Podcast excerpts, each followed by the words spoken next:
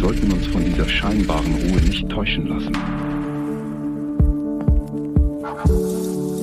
What do you want to see? It's not that simple. What do you want to see?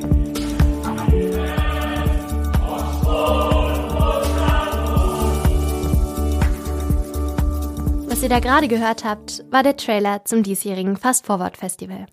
Und damit hallo und schön, dass ihr wieder eingeschaltet habt beim Campus Radio. Mein Name ist Annie und ich mache nur eine kurze Vorabmoderation. Und zwar ist das Fast Forward Festival ein Festival für junge RegisseurInnen, die ihre Theaterstücke präsentieren können, in diesem Jahr zwischen dem 10. und 13. November. Informationen zu den Stücken findet ihr online auf der unten verlinkten Webseite vom Fast Forward Festival.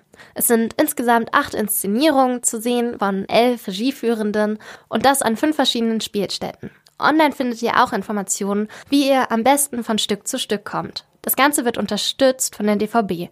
Euer Ticket könnt ihr also gleichzeitig auch als Fahrkarte verwenden. Und um euch Lust auf das diesjährige Festival zu machen, könnt ihr jetzt unsere Review zum letzten Gewinnerstück hören. Und zwar war das Civilization. Und was wir darüber so gedacht haben und was wir davon halten, das hört ihr jetzt hier. Viel Spaß! Campus Radio. Im Netz unter www.campusradiodresden.de Liebe Zuhörerinnen und Zuhörer, schön, dass ihr wieder eingeschaltet habt beim Campus Radio. Wir machen heute die zweite Review zum Fast Forward Festival für junge Regie, das wir für euch in Dresden besucht haben. Mein Name ist Annie, mit mir im Studio ist heute Sarah. Hallo. Und aus Leipzig zugeschaltet ist Philipp. Moni. Und dann steigen wir auch direkt mit unserer Review zu dem Stück Civilization ein. Civilization hat den Preis des Fast Forward Festivals gewonnen und wie wir finden, auch völlig zu Recht. Regisseurin war Jess Woodcock Stewart. Sie hat das Stück gemeinsam aufgeführt mit dem Tanzensemble Morgan Runneker Temple. Und das Stück wurde aufgeführt in Hellerau und wir steigen am besten direkt so ein, wie wir auch in das Stück eingestiegen sind, mit der ersten Musikdarbietung.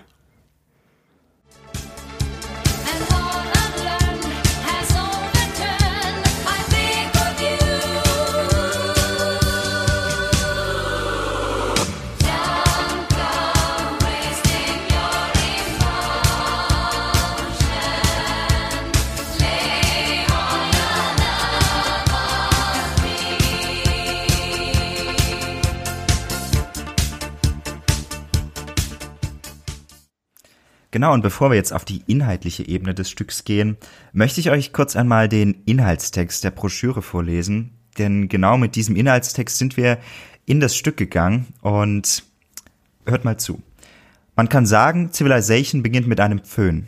Als ganz normaler Tag im Leben einer Jungfrau.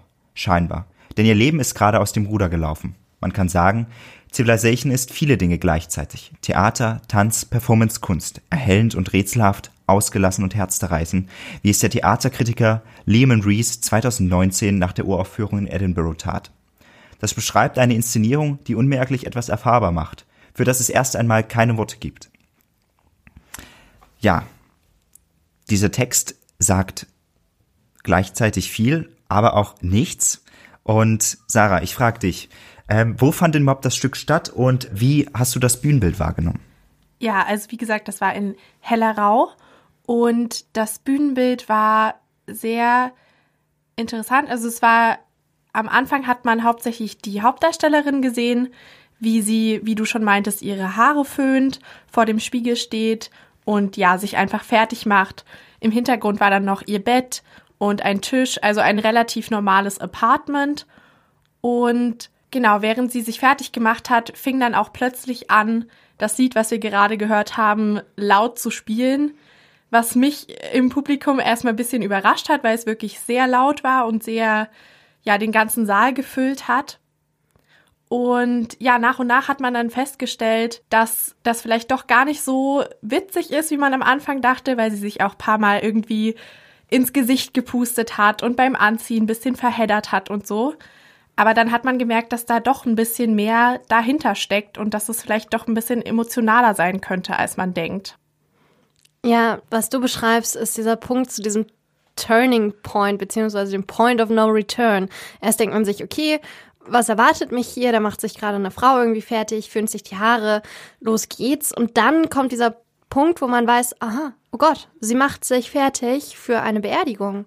Sie hat ein schwarzes Kleid an, sie setzt diese Tüllhaube auf, so eine schwarze, und sie packt sich unglaublich viele Taschentücher in ihre Tasche, kommt nochmal zurück, um mehr Taschentücher einzupacken und geht dann damit quasi von der Bühne, während dieses sehr poppige Lied eben spielt und so wird man in dem Stück aufgenommen und dann fängt das Stück so langsam an, Schritt für Schritt die Geschichte dahinter zu erzählen, während man am Anfang quasi noch nicht weiß, wer ist denn eigentlich die verstorbene Person, wird das in den Ausschnitten des Stückes immer wieder klarer.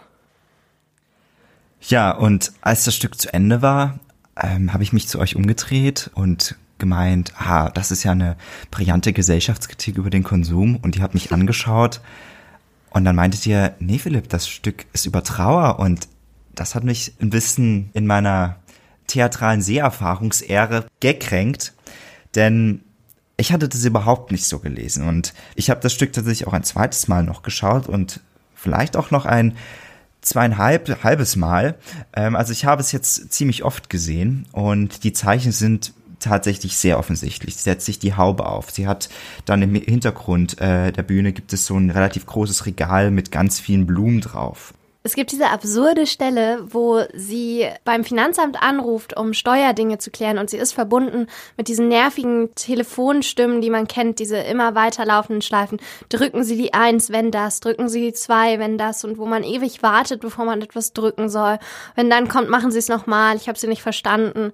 Und wo sie eben in dieser Schleife hängt und wartet. Und in dem ganzen Stück gibt es immer wieder diese Punkte, wo eben klar wird, dass ihr Leben gerade unglaublich deprimierend ist und dass es ihr nicht gut geht. Und deswegen finde ich schon krass, dass du meinst, du hast es auf eine Gesellschaftskritik bezogen, wenn doch eben das Stück viel mehr Sinn ergibt, wenn man es tatsächlich auf den Verlust einer geliebten Person eben projiziert und das Stück nimmt uns dann so weit mit, dass sie immer mehr Preis gibt über die Person, die verstorben ist. Also es, es ist von Anfang an klar, dass es eine sehr nahestehende Person ist, eine enge angehörige Person. Und dann wird eben klar, dass es ihr Lebenspartner war, der verstorben ist. Also es gibt dieses Doppelbett und es gibt Kleidung noch von ihm.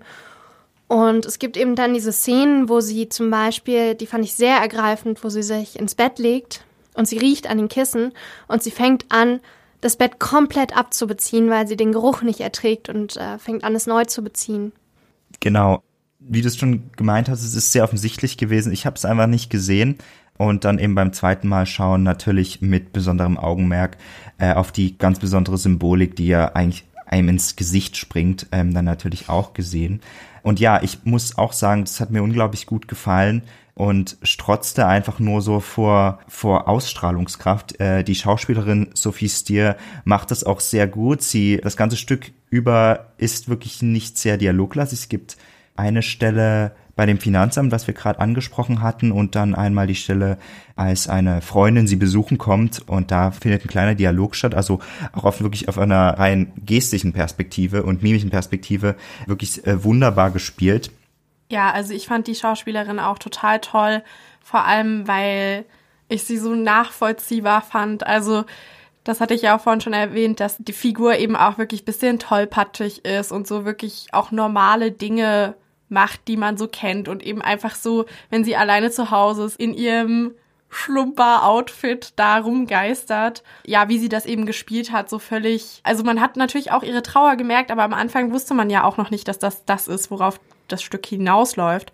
Und da, genau, fand ich sie einfach total relatable und äh, sympathisch. Ja, ich glaube, was besonders spannend an dem Stück ist, ist so diese Absurdität dieser Alltagsszenerien. Also du musst dir irgendwie Essen machen, dazu macht sie sich ein Porno an, das hebt sie auch nicht wirklich an, das macht sie wieder aus. Dann äh, guckt sie sich eben so Reality-TV an und da kommen dann die absurdesten Dialoge, die man nur eben hört und äh, gleichzeitig ihre immense Trauer, ihr immenser Verlust und eben die Frage, wie geht's eigentlich weiter im Leben, wenn jemand so Wichtiges verstirbt. Und das fand ich schon sehr berührend und bewegend dargestellt. Also es gibt dann auch noch die Szene, da zieht sie die ganzen Klamotten ihres Partners eben an. Also das sind Jacketts, Pullover, Hemden, T-Shirts, die zieht sie alles wahllos übereinander, bis sie sich kaum noch bewegen kann. Und so steht sie dann erstmal auf der Bühne, wird angerufen und sie nimmt erstmal nicht ab und so. Und so gibt's in dem ganzen Stück mehrere Szenen, die genau diese Absurdität und diese Trauer und dieses, was mache ich jetzt eigentlich mit mir, sehr gut darstellen oder sehr, wie Sarah eben meinte, sehr nachvollziehbar darstellen. Ja, ich denke wirklich dieses Hin und Her zwischen Trauer und komischen Momenten auch, das war sowohl von der Regisseurin so angedacht auch, weil sie meinte ja auch, dass sie eben immer die lustigen Momente in allen Momenten des Lebens eigentlich sieht, als auch wirklich gut dargestellt und natürlich, worauf wir dann bestimmt auch nochmal drauf zurückkommen, über die Tänzer dann auch dargestellt, die gleichzeitig auf der Bühne mit waren. Genau, das ist ein ganz interessanter Fakt. Wir haben es ja hier mit einem Tanztheater zu tun.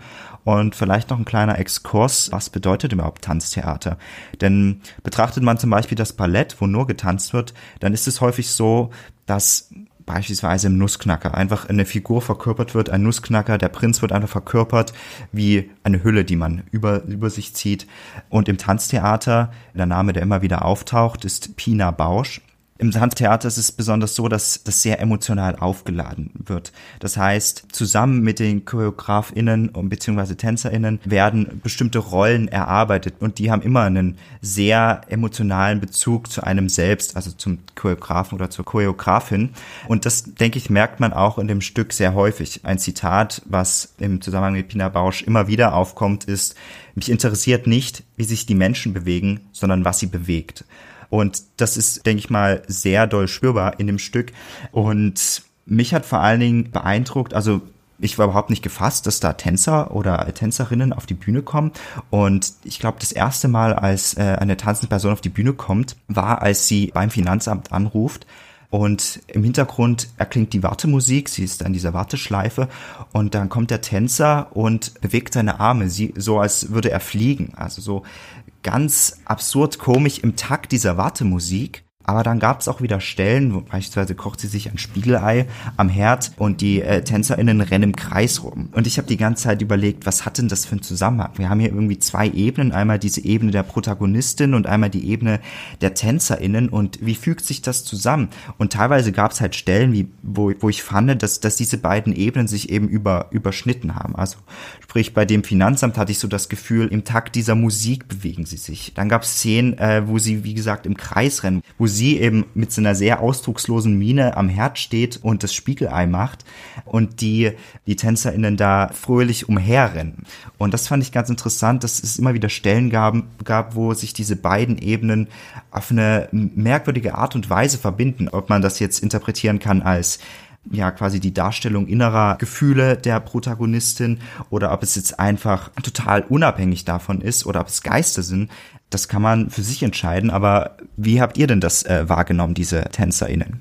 Ich fand es auch sehr interessant, dass die Regisseurin auch sehr darauf beharrt hat, dass sie da keine Interpretation vorgeben möchte oder keine richtige Antwort geben möchte. Aber ich denke, für mich war das am ehesten eine Art Darstellung der inneren Gefühle oder der vielleicht auch der inneren Person im Kopf der Hauptdarstellerin ja, also einfach, dass ihre Gefühle sozusagen dadurch zum Ausdruck gebracht wurden und man verbildlicht hatte, was für ein Chaos vielleicht auch in ihrem Kopf gerade vorgeht. Ja, um das für euch vielleicht nochmal in Kontext zu setzen. Also es waren drei TänzerInnen des Morgan Runacare Temple Ensembles auf der Bühne, die diesen Raum dann auch richtig genutzt haben. Also die sind, das hatte Philipp ja schon gesagt, im Kreis gerannt, die haben teilweise unterm Bett gelegen, und ich würde das Ganze einordnen als so eine Art Contemporary Dance, also ein bisschen moderner Elemente aus verschiedenen Dingen, auch sehr wiederholende Elemente. Es war jetzt auch nicht improvisiert, sondern es gab eine klare Choreografie, die alle drei meistens auch extrem synchron eingehalten haben. Und in dem Stück war es quasi so aufgebaut, dass es immer wieder eben Teile gab mit Musik. Da waren dann auch die Tänzerinnen auf der Bühne. Teilweise waren die Tänzerinnen auch ohne die Musik auf der Bühne. Und während die Tänzer was gemacht haben, war das teilweise so, dass Sophie Steele in dem, was sie gerade gemacht hatte, eingefroren ist. Also sie steht dann zum Beispiel in dieser Szene, wo sie die ganze Kleidung ihres Freundes anhat, steht sie da wie ja, eigentlich wie so ein Häufchen Elend in, in viel zu vielen Schichten Kleidung und im Hintergrund tanzen die drei Tänzer und äh, setzen die Musik, die größtenteils aus den 80er Jahren, würde ich jetzt sagen, äh, genommen ist, um. Weil du gerade die Musik ansprichst, also das Stück wurde ja vor kurzem auch nochmal im Livestream der Nachtkritik gezeigt und da war die Regisseurin tatsächlich im Chat auch nochmal anwesend und es kam die Frage auf, Jazz, What do you associate with these 70s and 80s Pop Hits? Und sie schreibt dann, dass sie das findet, dass es relativ schwierig zu beschreiben ist. Und dann sagt sie als letzten Satz, und das fand ich extrem interessant, a resistance to sentiment perhaps, also quasi ein Schutzschild gegen die Gefühle. Und das ist eine Sichtweise, die ich bisher gar nicht so gesehen habe. Ich habe immer überlegt, auch auf der textlichen Ebene hat das vielmals gepasst, die Musik aber dass die Musik quasi als Schutzschild gilt oder beziehungsweise als Abkapselung der Gefühle der Protagonistin, das finde ich eine ganz interessante Ansicht und hätte ich überhaupt gar nicht so äh, in dem Licht interpretiert, weil ich finde, dass, dass Musik eher kein Schutzschild ist, sondern, okay, es ist schon eine Art Schutzschild, aber für mich ist Musik auch immer so eine Art weiter transportierendes Medium meiner Gefühle und verstärkt die sogar und schirmt nicht weniger ab, sondern macht mich teilweise sogar verwundbarer, wenn ich ein bestimmtes Lied höre. Und sie meint das, so habe ich das zumindest hier rausgelesen, äh, komplett gegenteilig. Wie, wie seht ihr das? Ja, also so hatte ich tatsächlich auch noch nicht darüber nachgedacht, aber jetzt, wo du sagst, finde ich das eigentlich eine sehr treffende Beschreibung, weil man ja häufig diese Momente hatte in dem Stück, wo sie schon sehr verletzlich ist und sehr verwundbar und eben gerade schon emotionale Schmerzen auch durchmacht. Und dann häufig kommt genau in diesen Momenten, wo sie halt auch bisschen irgendwie eingefroren ist oder nicht so wirklich weiß, was sie machen soll, kommt plötzlich lautstark diese Popmusik und ist dann doch sehr viel mehr upbeat, als man das erwarten würde in so einer Situation. Und da kann ich mir schon vorstellen, dass das als so eine Art innere Abwehr vielleicht ist, wenn vielleicht auch dieses Lied in ihrem Kopf plötzlich spielt oder so. Oder es eben von außen genutzt wird, um sozusagen die Gefühle so rauszudröhnen und ja eben nicht so viel daran zu denken, sich vielleicht auch bisschen abzulenken. Und ich finde, das ergibt dann schon Sinn.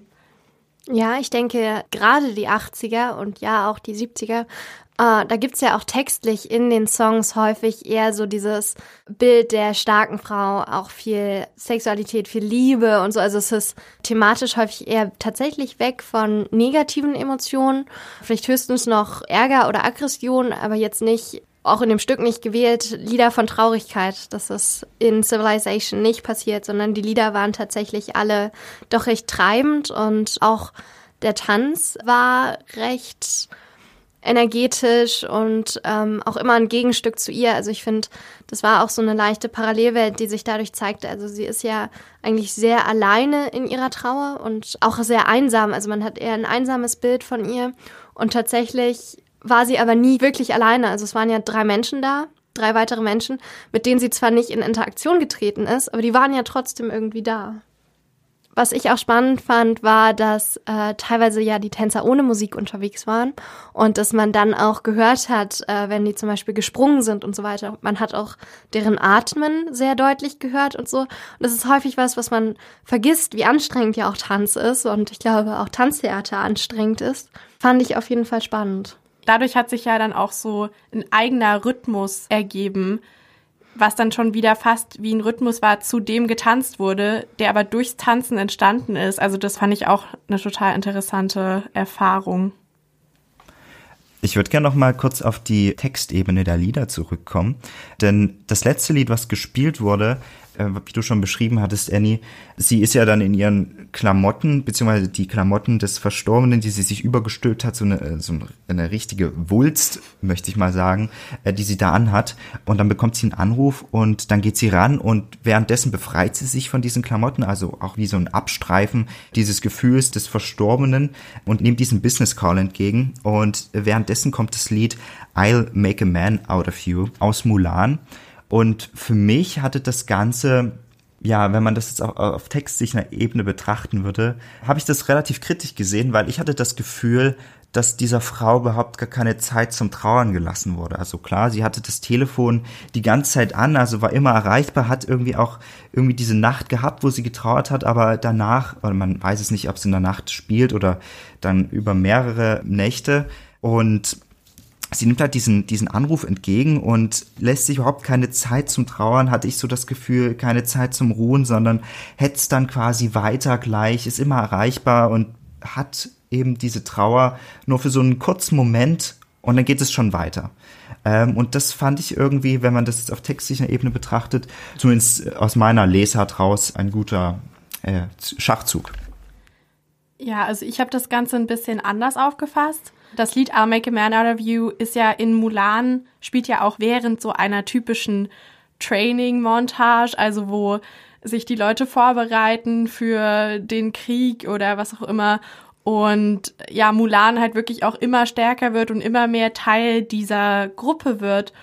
Und das habe ich eben auch so ein bisschen reflektiert gesehen in dem Stück, weil für mich war das eher so das Zeichen, dass sie jetzt bereit ist, weiterzumachen und bereit ist, sich wieder ins Leben zu stürzen und vielleicht die Zeit der Trauer so ein bisschen hinter sich gelassen hat, aber also sie sie trotzdem noch begleitet irgendwo, aber dass sie jetzt trotzdem bereit ist, weiterzumachen.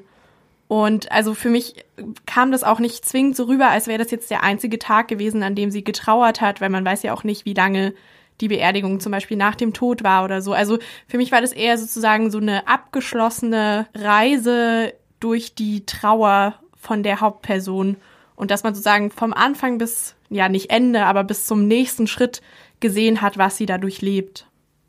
Ja, ich denke, dass beide Lesarten völlig legitim sind. Auf der einen Seite zu sagen, okay, es gibt eine gewisse Verdrängung und du lässt diese Trauer nicht so zu, beziehungsweise holt sie ihr Alltag einfach schneller ein, als sie eventuell trauern kann. Und gleichzeitig finde ich auch die Lesart spannend zu sagen, okay, vielleicht ist es auch so ein gewisses Ende oder so eine gewisse Zuwendung wieder zur Zukunft oder zu sich selbst.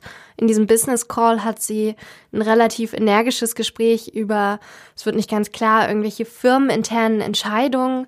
Und da zeigt sich quasi sie als Person unabhängig von ihrer Rolle als trauernde Person, also auch die verschiedenen Rollen im Prinzip, die wir im Leben einnehmen. Und sie ist ja auch eine Person unabhängig von der verstorbenen Person. Und da kann man vielleicht auch aufs Ende des Stückes reflektieren, weil da fängt sie an, alle Gegenstände, die im Bühnenbild waren, also das Bett, äh, die Stühle, die Kleidung, die rumliegt, die Kochutensilien und auch dieses Regal mit Blumen. Also es gibt äh, im Hintergrund ein Regal mit Blumen, die sie wahrscheinlich an irgendeinem Punkt eben erhalten hat. Und sie fängt an, das alles von der Bühne zu schieben und da quasi Raum zu schaffen. Wie seht ihr das? Ja, also ich denke auch, was du gerade meintest, dass man sie eben nochmal unabhängig von der Trauer kennenlernt, das war für mich so das Interessante dabei, weil davor hat man sie eben nur so als, wie gesagt, liebe, tollpatschige, trauernde Person gesehen.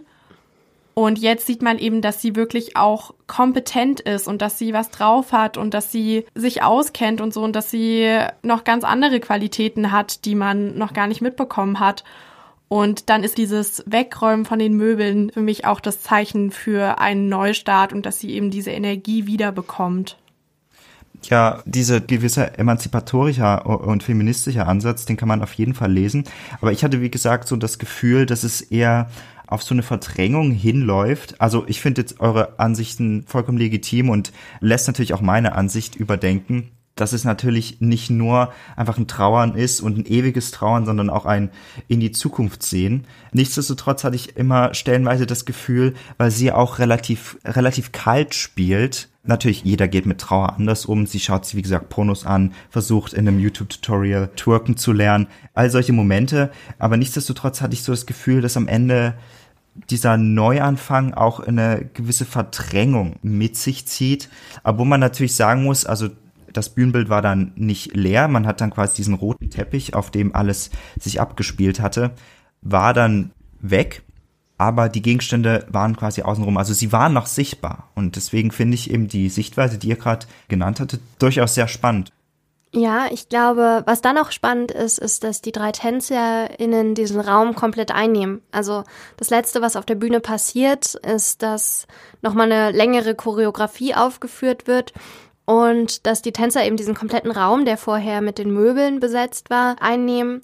Und ja, ich, ich denke auch, sie hat diese Trauer auf so eine quasi nüchterne Art und Weise gespielt, ähm, aber doch sehr, sehr emotional natürlich. Und was ich auch spannend fand, war ja die Vorstellung, okay, sie ist ja eigentlich unbeobachtet, deswegen macht sie ja diese Dinge. Also ist ja eigentlich so konzipiert, dass es ihr privater Raum ist. Und es ist ja auch nur eine zweite Schauspielerin involviert, die eine Freundin von ihr spielt, die vorbeikommt und sie spielen auch, um quasi einer Unterhaltung aus dem Weg zu gehen, spielen sie dieses Boppet-Spiel.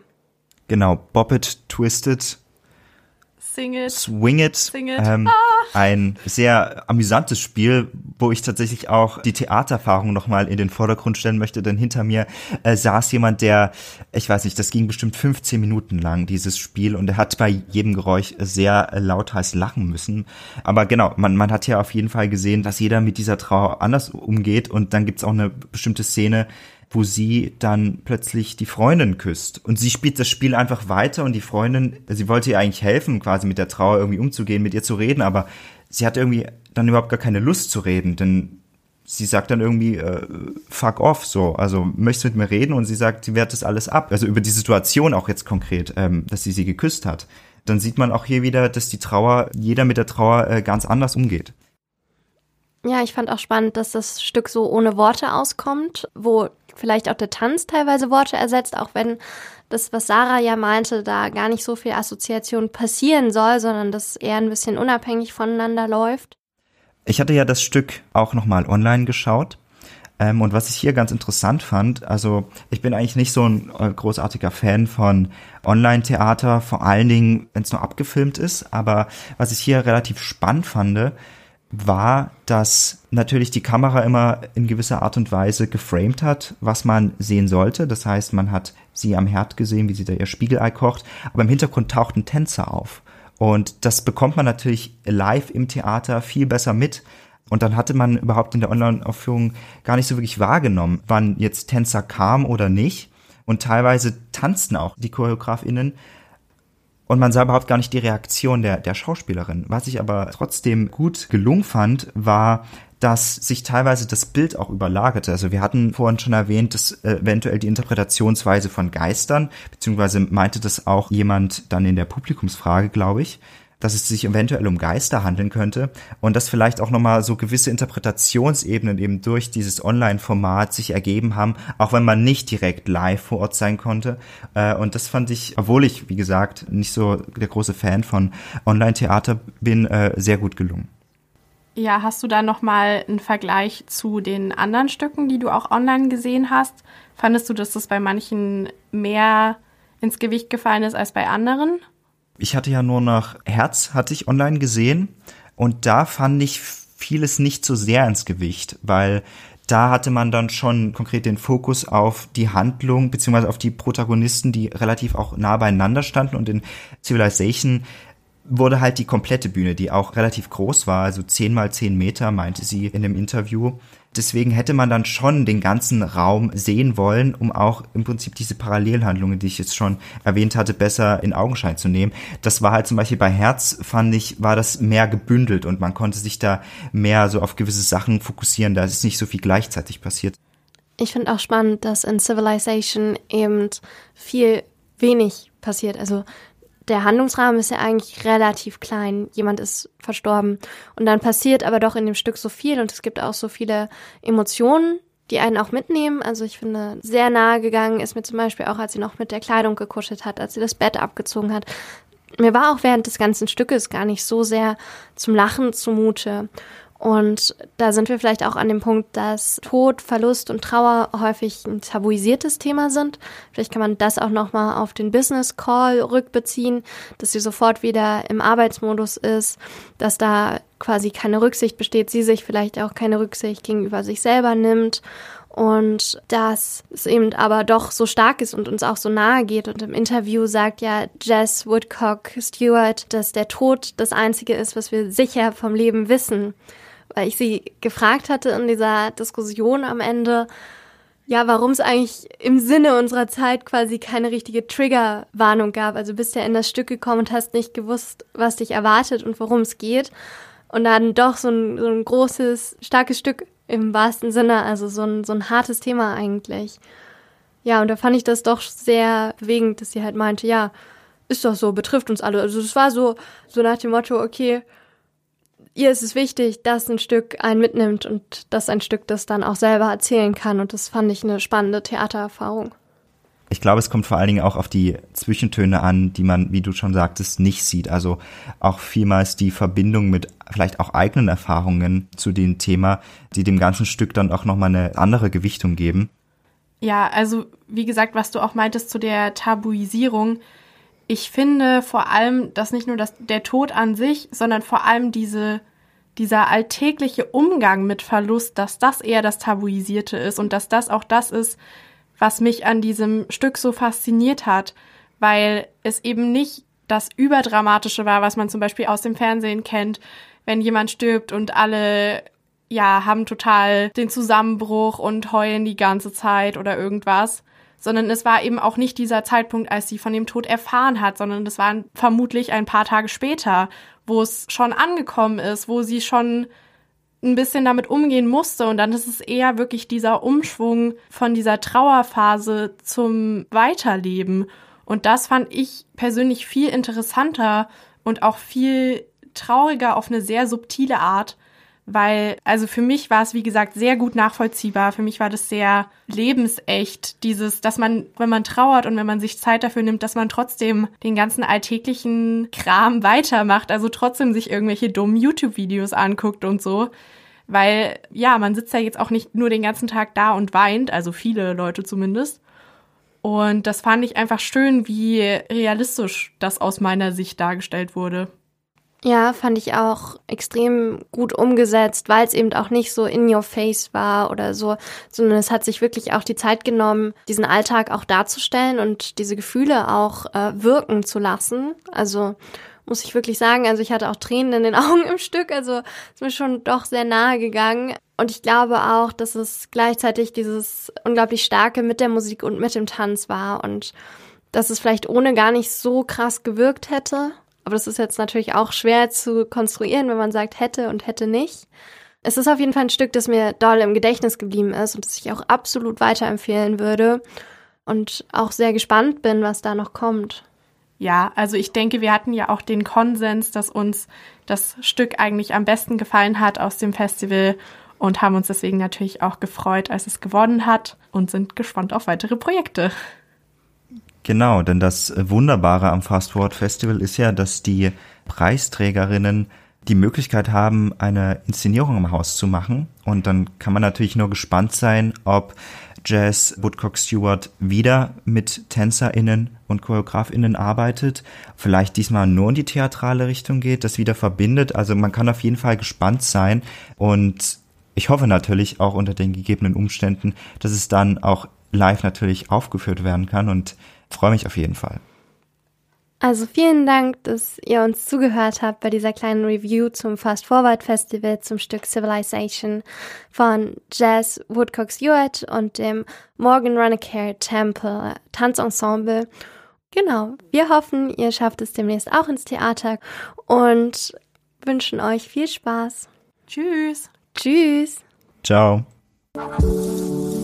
What do you want to see? It's not that simple. What do you want to see?